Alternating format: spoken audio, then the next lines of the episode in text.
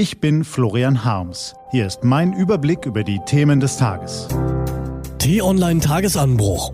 Was heute wichtig ist, Mittwoch, 21. Juli 2021. Eine Bilanz, die man nach den vergangenen Tagen ziehen muss.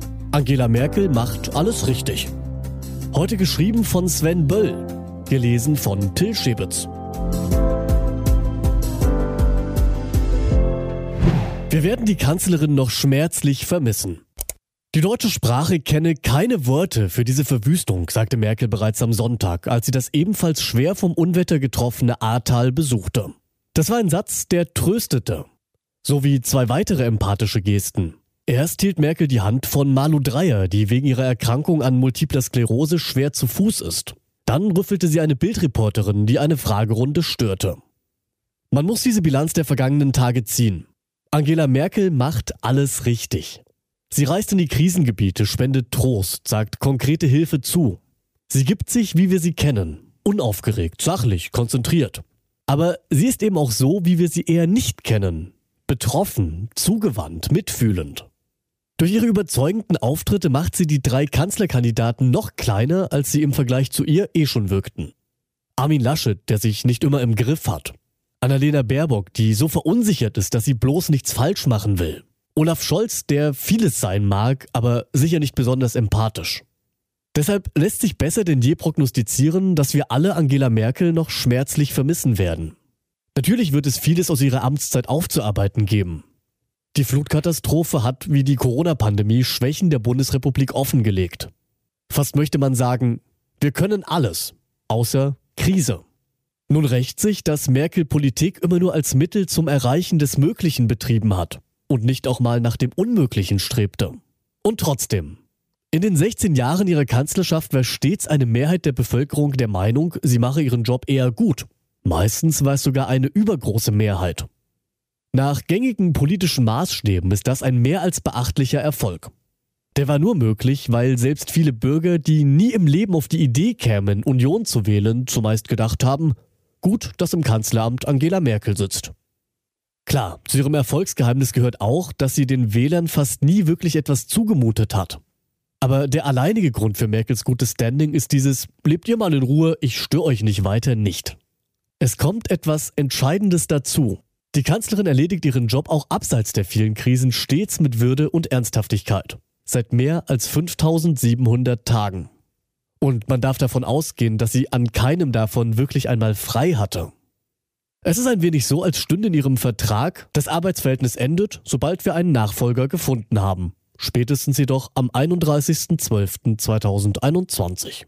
Da würde sich manch ein Arbeitnehmer hängen lassen. Doch Merkel macht einfach weiter wie gehabt. Bis zum Schluss. Nur äußerst selten lässt die Kanzlerin Einblicke in ihre Gedankenwelt zu. Es sei ihre Pflicht, anstrengende Tage zu haben. Prägnanter hat die Kanzlerin ihr Amtsverständnis wohl nie zusammengefasst als damals, 2014, gegenüber der Queen. Aber sie strahlt genau das eben immer aus. Das schafft Vertrauen. Und zwar so viel, dass Merkel bei den Wählern im Herbst wohl bessere Chancen hätte als die tatsächlichen Kandidaten. Aber man darf davon ausgehen, dass sie dann doch froh ist, wenn sie das Amt los ist. Vermutlich irgendwann im November. Als die Kanzlerin in der vergangenen Woche in den USA nach ihren Plänen gefragt wurde, machte sie klar, dass sie es erstmal langsam angehen möchte.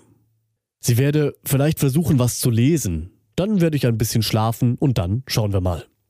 Wahrscheinlich will Angela Merkel das Land, das sie so lange regiert hat und die Welt, die sie so lange mitgestaltet hat, richtig kennenlernen.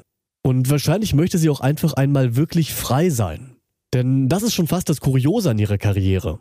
Als sie nach der Wende endlich in einem politischen System lebte, das ihr jene so lang ersehnte Freiheit ermöglichte, wurde sie bald wieder unfrei, als Gefangene der Spitzenpolitik.